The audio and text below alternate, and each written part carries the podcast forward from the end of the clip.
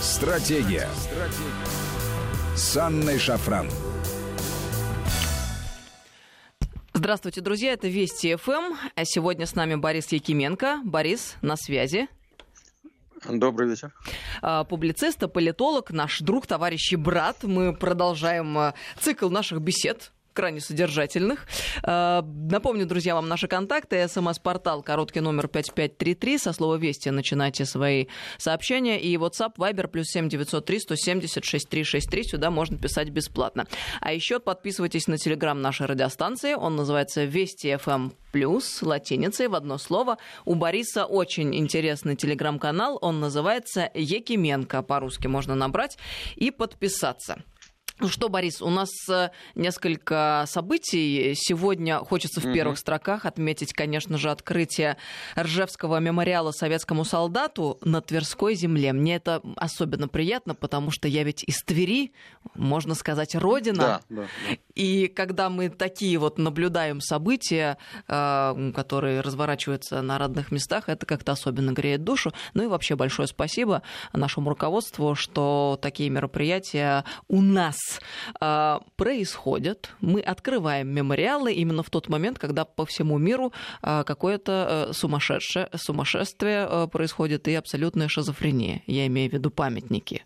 Вот даже, Борис, не знаю, заметили вы или нет, что пишет иностранная пресса, а, в частности, после Парада Победы, который у нас состоялся накануне 24 июня. Вы заметили? Они писали о том, что, мол, молодцы молодцы, русские крутые. Я бы гордился, если было русским, потому что они не то что не стесняются своей истории, они ее помнят и не боятся об этом свободно и четко заявлять э, вовне. А как вы считаете, это какие-то частности, вот такие вот м, заголовки и такие рассуждения в иностранной, ну, конечно, прежде всего в западной прессе, или, может быть, это можно рассматривать как какой-то новый, маленький, может быть, еще слабоватый, но все-таки тренд? Ну, этот тренд, он вообще неизбежен, потому что, ну, давайте честно, что ведь газеты не отражают э, того, что думают люди. Э, газеты выражают интересы определенных кругов элиты, бизнес-кругов, политических кругов, и все это не имеет никакого отношения э, к тому, чем живет страна. Неважно, Франция, Испания, Англия, везде одно и то же. И поэтому надо понимать, что то, что мы там видим, это, конечно, ну, мягко говоря, очень деформированная картина. Но тем не менее, конечно, какие-то прорывы могут быть. Случайно где-то что-то там не досмотрели, или есть какая-нибудь полумаргинальная пресса, которая, в принципе, позволяет писать все, что она думает, потому что ее мало кто читает.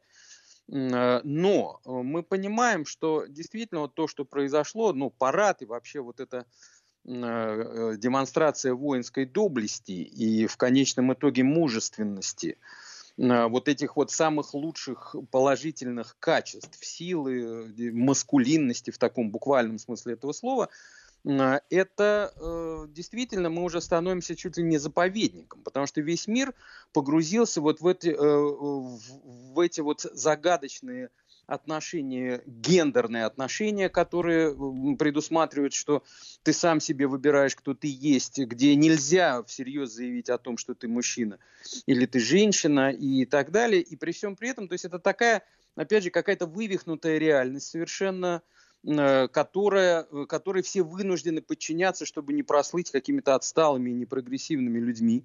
Но при этом вот эта внутренняя тоска по настоящему героизму, по мужеству, по силе, она э, продолжает оставаться. Мало того, она на фоне вот этого распада продолжает у значительной части людей нарастать. И поэтому на самом деле есть огромное количество у нас союзников, особенно среди простых людей. Я помню, как я приехал во Францию, и что там писали там эти все газеты. Я жил там в доме одного французского журналиста, это уму непостижимо. И при этом, когда мы с ним, он хорошо говорит по-русски, мы с ним на станции где-то, когда куда-то ехали, разговаривали по-русски, иногда люди спрашивали, а вы кто, вы на каком языке говорите? И когда он говорил, вот это русский, все, они начинали пожимать руки и говорили, ой, как здорово, Путин, там все, вы молодцы. То есть у меня не было ни одного случая, чтобы кто-то сказал, а вот там какой-то дикарь приехал, понимаете, с рыбьей костью в носу, э, и, соответственно, нужно его осматривать как какую-то достопримечательность. А Нет. вот это интересно, Борис, извините, ненадолго вас прерву. Да, да. Вот нам пытаются внушить, что э, в мире Россию и Путина все ненавидят, а на самом деле, когда ты на местах разговариваешь с людьми, вот в Европе в частности, в Греции, в Италии, вот на самом простом уровне где-нибудь там в такси или в ресторане, когда узнают, что ты русский, говорят, о, Путин, молодцы, вы крутые, мы вам завидуем, мы бы тоже хотели себе Путина. Ну это ведь так. Так о чем и речь? Абсолютно верно. Потому что я еще раз подчеркиваю, то, что мы видим в СМИ это э, точка зрения очень узкого круга людей. Она вовсе не отражает ту точку зрения, которая существует в обществе. Никакие обще... Никакое общественное сознание в этих э, СМИ не отражается. Поэтому в том-то все и дело, что нужно смотреть не в СМИ, а нужно смотреть в обычные там чаты, форумы и прочее. И там мы увидим настоящее отношение к России, к Путину и к тому, что у нас происходит. Э, хотела бы еще вот что отметить, раз уж мы начали с вами такой разговор. На параде Победы мне посчастливилось побывать, и я как раз сидела на той трибуне, мимо которой проходил Александр Григорьевич Лукашенко в тот момент, когда он сказал угу. ту самую фразу «в столицу нашей Родины приехал» естественно, сорвал аплодисменты и восторг. Всем это очень понравилось. Но, и, конечно, он сказал это очень от души, это было видно. А сегодня ведь Лукашенко на открытии Ржевского мемориала обратился да, да. А, словами «соотечественники». Это, мне кажется, тоже очень сильно и значимо, и символично. Как на это смотрите? Я совершенно согласен. Вообще, честно говоря, все вот эти годы я не понимал, для чего так упорно наша элита ссорится с Лукашенко. Лукашенко это последний наш союзник на пространстве СНГ. Давайте честно. Такой настоящий союзник, с которым даже границы нет. Это четкий, понятный человек, живущий в понятных категориях. Там, когда-то руководивший колхозом. Там до сих пор выпускаются и тушенка прекрасная, и трактора, и все, вся страна прекрасно вычищена, выглажена. Что мы все время пытаемся с ним поссориться? Я вот идиотизма вот этого понять не могу. Э, потому что э, это удивительно. И этот человек действительно не стесняется таким образом говорить. Он говорит, опять же, то, что говорят все. Когда ты приезжаешь в Узбекистан, а я там каждый год бываю, я там по всю страну эту проехал вдоль и поперек, э, там говоришь, и из Москвы. Они говорят, ой, из нашей Москвы. Они до сих пор деньги рублями называют. Ну и так далее. И все как один, с кем бы я ни разговаривал, зачем разрушился Союз, для чего это все было. Мы все равно все вместе, все равно Турксиб все равно навечно связал эту всю Среднюю Азию с Центральной Россией э, еще в царские времена. В том-то все и дело. Вот мы находимся в каком-то вымышленном мире, понимаете? И, и упорно совершенно рубим сук э, последний, на, э, который еще, так сказать, держится и отрастает от нашего когда-то могучего ствола. Э, и Лукашенко прав. То, что он сегодня говорил, и то, кто, как он себя вел, это блестящий. Вот это прекрасный пример для всех бывших постсоветских руководителей. Но Лукашенко, конечно, вызывает колоссальное уважение тем, что он не боится называть и называет вещи своими именами. Это вот а, в нашем а, постмодернистском мире очень большая редкость. И это круто, конечно. И он большой молодец, и ему успехов хочется пожелать всяческих ну и многое лето. А, коль уж вы заговорили о развале страны, который состоялся некогда и которого очень хотелось бы избежать в будущем, а вообще-то в ближайшей и отдаленной перспективе очень хотелось бы надеяться на то, что мы не просто этого избежим, а соберем страну обратно и вновь заявим о себе со всей неизбежной э, мощью, потому что Россия это великая держава, у нас такая судьба быть великой державой. Э, видели вы в сети видео, которое появилось, э, связанное с американским посольством. Если, друзья, вы не в курсе, я напомню, тут же накануне американцы на своем посольстве в Москве вывесили флаг ЛГБТ, э, там пытались понять мы, что бы это значило. Видимо, таким образом они пришли к общему консенсусу. Таким образом пытались как-то вот противостоять голосованию по поправкам в Конституцию. А тут э, был дан ответ, видимо, с нашей стороны. И очень креативно. Я давно такого не помню и не видела. На фасад американского посольства был спроецирован ролик про Конституцию как раз-таки нашей страны 93 -го года года и 2020 года, которую мы можем получить в результате голосования, если мы все проголосуем за. Подписали это видео, которое ходит в сети так. Летний театр, летний кинотеатр открылся у посольства США в Москве. Я тут сразу про вас, Борис, вспомнила. Почему? Потому что вот движение наше, про которое мы вспоминаем часто в последнее время, было ведь угу. очень мощным таким движением с точки зрения идеологии и креатива. И вот мне просто показалось, что это тот самый ответ, которого мы так ждали. И э, эпизод, э, который хотелось бы мультиплицировать. Как вам это? Видели вы? А, я это видел. Э, просто я хочу здесь добавить, что, во-первых, э, у наших, если были сейчас наши, этот флаг бы там не провисел и двух часов. Потому что как, не прови... Э, как э, наши сорвали в свое время флаг Евросоюза с эстонского посольства, которое под... э, государство, которое поддерживало фашистов и унижало ветеранов, и осадили это посольство, и не выпускали оттуда... Я лично участвовал в этих акциях, когда мы заталкивали машину с этим послом э, э Эстонии назад в гараж, Э, и это вызвало скандал на международном уровне. И э, только тогда проснулись и наши депутаты и прочие, и стали интересоваться судьбой этого памятника, то этого флага бы давно там не было. Они бы просто ободрали бы его с этого посольства, долго не рассуждая. Но то, что произошло, в любом случае уже хорошо. Наша школа, что называется. Самое интересное, что в этом случае ничего противопоставить и сделать нельзя. Просто э, э, да, да. транслируется картинка э, на здание, и все, ничего не поделаешь. Ну, прям очень круто. Молодцы. Спасибо тем, кто это сделал. Ну и чтобы... М- два раза не вставать, скажем так. Давайте по поводу поправок. Еще раз сформулируем э, мысль. Э, про что эти поправки и для чего они нужны. Я-то даже вот, если не мудрствовать лукаво, а очень просто на это смотрю. Есть э, Россия 90-х годов, э, когда мы себя чуть было не потеряли. И есть Россия новая и новейшая Россия когда мы имеем шанс взять все в свои руки и, наконец, э, исходя из собственных представлений о том, как должно быть устроено наше государство и каким должно быть наше будущее, э, должны действовать. Вот я так на это смотрю, если уж совсем упростить. А про что поправки э, для вас? Ну, для меня поправки знаменуют очень важный процесс, когда процесс законотворчества, спустившегося на самый на тот самый уровень, где находится э, по той самой конституции источник российской власти. То есть многонациональный российский народ. Он начинает, он создает конституцию. То есть он не должен писать уголовный кодекс или административный, но он должен писать конституцию. То есть как апофеоз вот этого государства.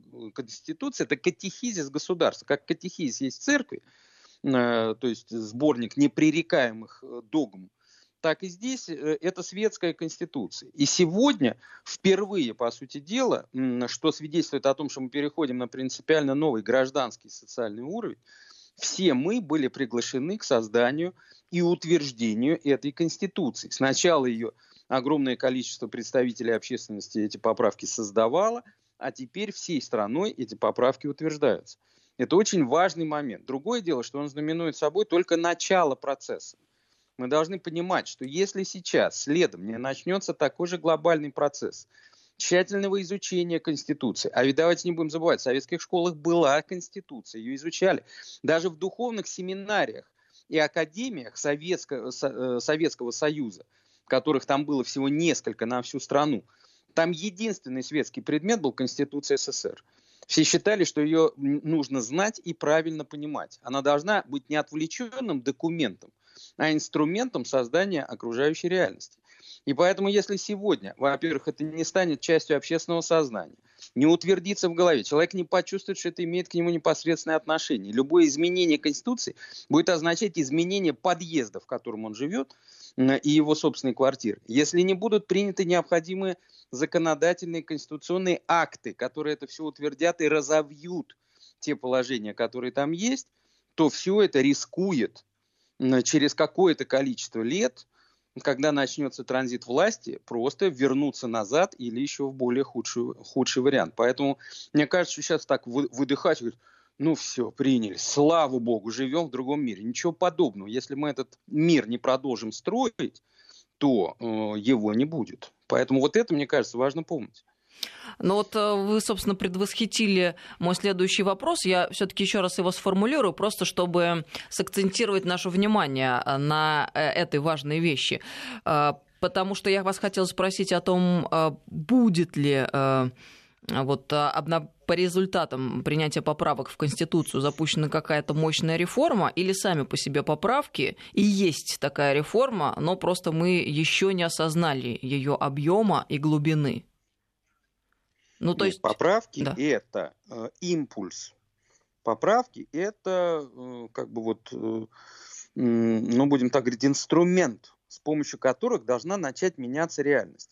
То есть создан хороший, прекрасный инструмент строительства реальности. Есть вообще такое понятие, я, по-моему, уже о нем говорил, которое называется конституционный дизайн, который предусматривает, что Конституция из э, структуры юридической, которая держит государство, превращается в, э, в структуру, создающую новую политическую и социальную реальность. Так вот, у нас сейчас перед нами стоит именно такая задача. То есть э, как бы включить в дело конституционный дизайн. И поэтому я еще раз подчеркиваю, нельзя сделать так, чтобы люди сейчас просто разошлись по квартирам и забыли об этом. Они должны быть сохранены в этом процессе продолжения работы над э, будущим государства. Это, знаете, как больной, он только-только начал выздоравливать после тяжелой болезни. Это не значит, что нужно сказать, ну, слава богу, теперь все само пойдет и забыть о нем. Болезнь вернется с новой силой и, скорее всего, уже его угробит. Поэтому здесь э, речь идет об этом. Э, то есть сейчас нужно громадное количество людей, вот этот энтузиазм, который он действительно есть, люди с удовольствием, большое количество людей включилось в этот процесс, э, это важно не потерять. И этот настрой, это ощущение участия в строительстве государства. Раньше, вы помните, это были общие стройки, дороги, заводы. Все, человек чувствовал, что вот и здесь есть что-то мое. Там летит вертолет, и вот там, так сказать, моя часть летит. Э, то сегодня то же самое это должно быть, чтобы через 10-15 лет там своим детям, внукам они сказали, ребята, мы вот это сделали. Э, вот что важно. Мы сейчас должны прерваться на новости на несколько минут. Напомню, с нами сегодня Борис Якименко, заместитель директора Центра исторической экспертизы и государственного прогнозирования при РУДН.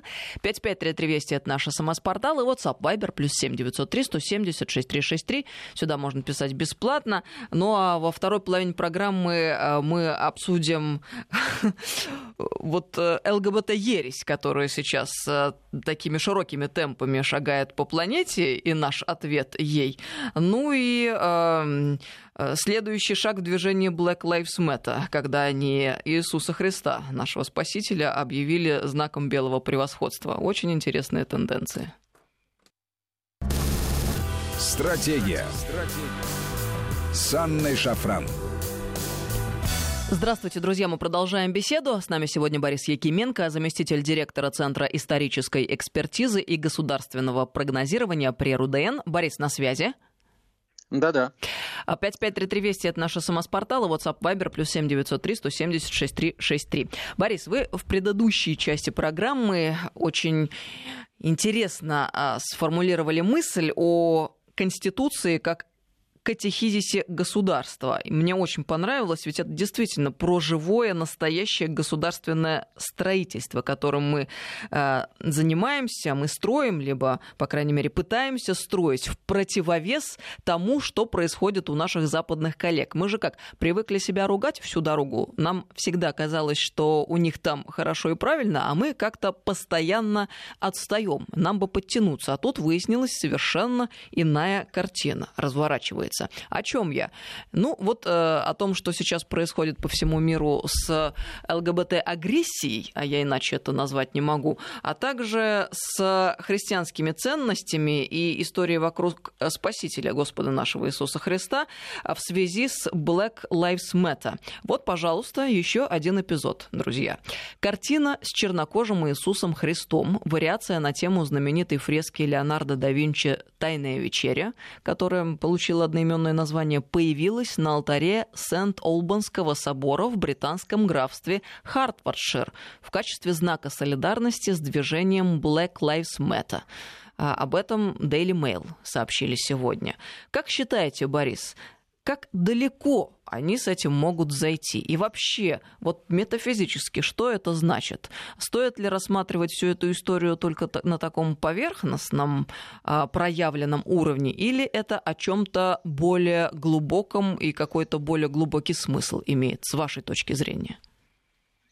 Да нет, я не думаю, что это имеет какой-то глубокий смысл, тем более, что вообще Черный Иисус и Черная Богородица, это, ну, сюжеты этому наверное, ровно столько лет, сколько успехом миссионеров в Африке. Да, но я только думаю, что те люди, которые сейчас э, изображают Иисуса Христа вот э, в качестве негра, да, они вряд ли задумываются о том, что вообще-то традиции такой иконографической многие сотни лет. В Эфиопии, например, э, очень давно, если не всю дорогу, именно так изображают и Иисуса, и Богородицу. У них-то это, мне кажется, от необразованности, от малограмотности все пошло вот сейчас. Нет, они думают, что они открывают что-то новое, совершенно искренне. Но, между прочим, это такая довольно привычная схема, когда вообще э, вот какой-то радикальный переворот э, в государстве, социальный переворот и внедрение каких-то кардинально новых вещей на самом деле оказывается утверждением старого порядка вещей старого порядка. А, так было при Петре Первом, например, мы это знаем, на эту тему там и Лотман писал, и Успенский писал, а, что Петр не столько э, утверждал новое, сколько восстанавливал многое старое. Так же, как и протестантизм стоял на этом, на всем, что давайте вернем истинному, настоящему христианству его подлинный смысл. То есть то, что они сегодня делают, это, э, думая, что они делают что-то новое, это происходит исключительно от невежества. А, и невежество очень часто воспринимает э, то, что оно делает, вообще как какой-то прорыв, и потом страшно удивляется, что ничего не происходит. Почему-то, потому что это давно уже все придумано. А, поэтому э, другое дело, каков посыл здесь, понимаете? Каков посыл? То есть они хотят сейчас утвердить ну, в буквальном смысле, таким образом перекрасить, как бы, каким бы каламбуром это ни звучало, всю историю христианства другой цвет – и сделать Христа таким образом своим союзником. Но на самом деле он всегда был их союзником. Его не надо лишний раз вербовать в свои ряды. Потому что, и между прочим, э, Христос говорил то, что им сильно не понравится. Не с ни Елена, ни Иудея, но все и во всем Христос. Христос был первым, кто по сути дела, э, противопоставил национальной религии, которая до сих пор остается иудаизм, узконациональной религии, религию, в которой национальность, личные качества и прочее не имеет никакой роли. И в этом был ключ, собственно говоря, к распространению христианства. Секрет его колоссального успеха и приспособления к любой ситуации на любом континенте. Поэтому в том-то все и дело, что ну, то, что мы наблюдаем, это, конечно, такой э, смешной идиотизм. Другое дело, что он довольно опасен, потому что э, просто могут пострадать памятники, погибнуть, как погибли от э, этих идиотов, погромщиков, вот это путешествие Наполеона в Египте сгорело, как погибли дамианские статуи Будды и мечети, святые могилы от ИГИЛ и прочее. То есть вот это, к сожалению, я боюсь, на нас сегодня надвигается – Потому что идет новый передел культуры, э, который всегда сопровождается вот этими катастрофами, как в 17 году. Э, хотя все мы решили, что, в принципе, эпоха варварства прошла, но на самом деле вот она на наших глазах набирает обороты. И вы еще увидите горящие храмы, музеи, э, костры из книг и все прочее. Мы к этому уже практически подошли. А, тут нам пишут слушатели, сообщение такое присылают. Э, ЛГБТ – чума 21 века. Вы согласны с такой постановкой вопроса? Или это слишком сильно сказано? Вы знаете, ну это, наверное, насморк, в общем, 21 века. Но уж никак, конечно, не чума. То есть лечить можно даже как бы в домашних условиях. Мне нравится ваш оптимизм, Борис. Нет, нет, я совершенно э, серьезно, понимаете, это как просто они так агрессивно предъявляют себя миру, что кажется, что их много. Да, э, в то время как на самом деле это, э, ну, это, мягко говоря, не совсем так. Поэтому просто они сделают все, чтобы они были более заметны. То есть там как-то меняют свои очертания с тем, чтобы показалось, что они какие-то, в общем, очень большие и страшные. Хотя на самом деле это не так. В том-то все и дело, я так не считаю. Другое дело, что открытая пропаганда противоестественных отношений, э, то, что в христианстве четко называется грехом и пороком, э, причем предъявление этого греха еще и как средство отмщения за унижение, восстановление какого-то изначального порядка, вот что плохо, понимаете, потому что это закрывает дорогу к возможности осознания катастрофы происходящего. Вот это самое страшное. Потому что когда человек там ест какую-нибудь гадость и говорит, да, вот, ну вот сейчас вот у меня такое настроение, что я хочу есть гадость, пусть мне будет плохо.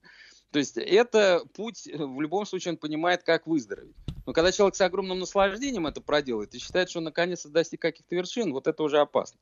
С ним трудно разговаривать. Поэтому я так не считаю.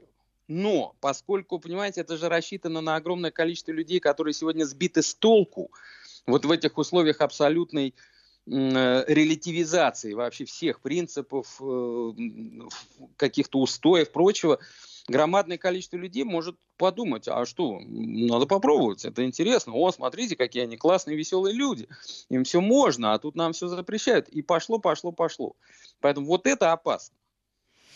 Я вот тут накануне задумалась, Борис, а почему и с какого момента вообще интимные вопросы, связанные с физиологией, и вопросы способа совокупления стали политическими вопросами и вошли так плотно в нашу повседневную политическую повестку? Ну, понятное дело, что это все было насильственно привнесено, и что все это не само по себе появилось, и не стихийно, а была систематическая продолжительная работа, связанная с этим.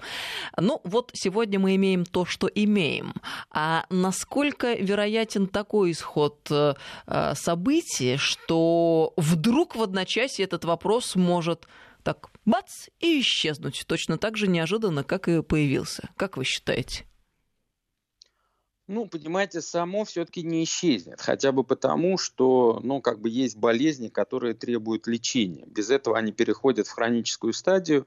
И так, что называется, и не, не проходят, но и не развиваются. Ну, и Это есть такие успешные хорошо. Э, механизмы, да, э, реализации тех или иных политических задач, которые доказали свою эффективность, которые являются рабочими, поэтому какой смысл с ними расставаться еще? Наверное, так, да? Конечно, тем более, что вы совершенно правы. Сегодня политика если мы внимательно приглядимся, делается в альковах, под одеялами, а не в кабинетах, по большей части, на ток-шоу. Ведь что сегодня обсуждают, когда говорят о политике? Сколько у него жен, сколько раз он был женат, каких собак он любит, что он любит за обедом, как он выглядит, сколько у него денег. То есть никто не обсуждает, а насколько он понимает, что он должен делать, а что он читал, а каковы у него преференции, компетенции. А, то есть это все отведено на второй план. Поэтому действительно сегодня ток-шоу и будуар они э, создают политику, которая, естественно, сильно отдает этим будуарам и ток-шоу. Но зато она всем очень понятна. Все стали политиками, все тут же сидят и рассуждают, все друг друга понимают просто с полуслова. Почему? Да потому что у каждого есть на счету примерно что-нибудь похожее. Э, пока, даже если он там никогда ни с кем ничего, но все равно есть муж, жена, там все, то есть это людям понятно. И поэтому сегодня, естественно, это все активно идет в политику. И тут же, естественно, сюда вплетается и гомосексуализм, э, и лесбиянство, и все прочее, потому что эти люди прекрасно объединяются по этому принципу и способны друг друга очень активно отстаивать э, друг друга интересы и так далее. И не говоря уже о том, что на этом, на всеобщей волне э, так сказать, конкуренции жертв, которая сегодня возникает. Все, все ходят и хвастаются, кого больше изнасиловали, избили и прокляли или вообще в истории или в повседневной жизни, очень хорошо предъявить свои синяки и побои и потребовать за них компенсации. Поэтому, конечно, это в тренде сегодня. Понятно почему.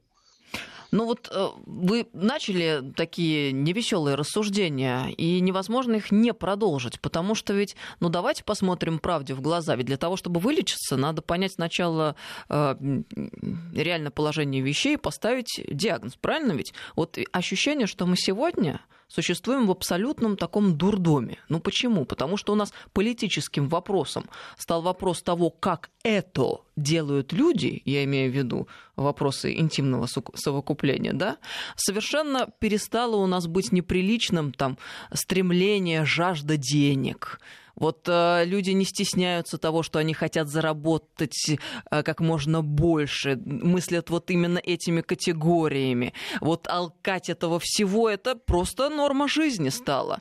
Э, совершенно нормально стало себя продвигать, хвалить, пиарить, в то время как вообще-то в обычном приличном э, воспитанном обществе это всегда считалось ну, нескромно и неприлично. Мы каким-то образом перешагнули все вот эти вот э, не знаю, э, границы и э, совершенно спокойно стали смотреть на те вещи, которые еще, наверное, несколько десятков лет ну, были какими-то недопустимыми, невозможными. Но ведь мы же сегодня живем именно в этой реальности. Так получается? Да. Вот, да, мы э... живем в этой реальности, да. Это мы сделали, конечно же, во многом и своими собственными руками. Да, конечно, нас кто-то подтолкнул ну, за извне. Нас это никто не сделал. Да, но мы с радостью ведь приняли именно эту парадигму и начали ее мультиплицировать мы понимаем сегодня, ну, мне кажется, что это осознание начинает приходить к людям, что это вообще-то неправильно и вообще-то некрасиво. А почему? Не потому, что это просто слова, да, общепринятые, а потому что ведь нормы поведения, этика, этикет, они выработаны столетиями для чего? Для комфортного сосуществования и в конечном счете для нашего благополучия. Все это ведь не случайно. Это ведь не просто так происходит. Сел человек и придумал этикет. Нет, это нормы, которые складывались столетиями для э, просто большего удобства. Вот если вдруг это осознание начало приходить к нам, как вы считаете, Борис, может ли такое случиться, что мы все-таки переосмыслим ситуацию, в которой находимся сегодня, и как-то попытаемся двигаться, ну, вообще-то в противоположном направлении, на более здоровых основаниях и началах? Я уверен, что маятник качнется в обратную сторону. Э, то, что вы говорите, это процесс очень глобальный, он гораздо шире вот этой проблемы чисто половой э, и там однополой любви и всего прочего. Тотальная открытость сегодня является глобальным важнейшим трендом. Понимаете, хотя мы не должны забывать, э, то есть сегодня открывается все кварти... Э, даже вот, э, то есть смешиваются в квартирах помещения, да, там никогда в жизни не было, чтобы кухня была встроена в комнату большую. Но сегодня это практически везде сделано. То есть делаются прозрачные душевые кабины, там громадные витрины, в которых вы видите людей, как они проходят мимо, когда вы сидите в ресторане. То есть вот эта вот одежда, которая не столько одевает человека, сколько раздевает его. Э, то есть все это связано с чем? Вот с этой бесконечной самопрезентацией. Я превращаю себя в модель все время, в товар. Я все время круглосуточно себя кому-то предлагаю. Я не могу. Все, что я скрываю, все перестает работать на меня. Но мы не должны забывать, что Бог не просто так придумал занавески. Да, вот э, у каждого из нас в доме они есть, и они нам напоминают о том, что очень важно, чтобы в жизни человека была тайна. Был какой-то интимный уголок, в который он никого не пускает, собственно говоря, в этом уголке он находится наедине с самим собой. И если эта тайна из человека уходит, то нам просто становится скучно жить. Потому что, ну, вы знаете, если вы встречаетесь с человеком наперед, знаете, что он скажет, никуда посмотрит, но вы с ним три минуты поговорите вежливо и уйдете. Собственно, нас влечет друг к другу как раз вот эта непознаваемая часть. И поэтому вот проблема в том, что, конечно, люди в этой тайне нуждаются. Христианство тайна. Потому что все, что там происходит, даже вот главные, да, явления, они называются таинствами. И поэтому в том-то все и дело, человек к этой тайне вернется. Это знаете, как ребенок, который залезает на чердак или в темную нору, потому что его влечет тайна, э, которая там скрывается. Потому что здесь он уже, ему кажется, что он все знает. И человечество к этому вернется состоянию. Иначе оно просто перестанет быть человечеством. 5533 Вести, СМС-портал, WhatsApp Viber, плюс 7903 176 363. Но я тогда задам этот вопрос. Если вы сказали, Борис, э, ЛГБТ, мол, это не чума, это насморк, а что же тогда чума с вашей точки зрения? Если вы задумывались об этом и можете так быстро ответить. Чума – это рак. Чума – это СПИД. Чума – это сердечные болезни и так далее. Вот что чума. Давайте посмотрим, сколько умирает в год от этих всех болезней. Тут никакой коронавирус рядом не стоял. И ничего человечество не предпринимает для того, чтобы это изменить. Это превращено в бизнес очень высокодоходный. И, как мне говорил один врач-онколог с почти мировым именем, он говорил, что если сегодня хоть кто-нибудь додумается до серьезных лекарств против рака, его начнут убивать потому что никому этого не позволят сделать. Как убивали людей, которые подходили к э, вакцине против кариеса. Э, поэтому, понимаете, вот что, что гораздо хуже. То есть речь идет о том, что этого... мы с воздушными замками на самом деле боремся и придумываем угрозы в то время, как с реальными угрозами человечество почему-то упорно бороться не хочет. Поня... Да, что делать в первом случае, понятно. Там хватит пропаганды, что называется, здорового образа жизни и всего прочего. А вот во втором случае что делать? Когда это касается каждого. Далеко не каждый из нас вообще когда-нибудь окажется вовлечен в какие-то противоестественные отношения. Но каждого из нас касает, э, может коснуться то, о чем я говорил. Но при этом э, все смотрят за птичками и говорят, да, авось пронесет. Спасибо вам большое, Борис, за эту беседу. С нами сегодня был Борис Якименко, заместитель директора Центра исторической экспертизы и государственного прогнозирования при РУДН. Всем доброго вечера, друзья. Это Вести ФМ.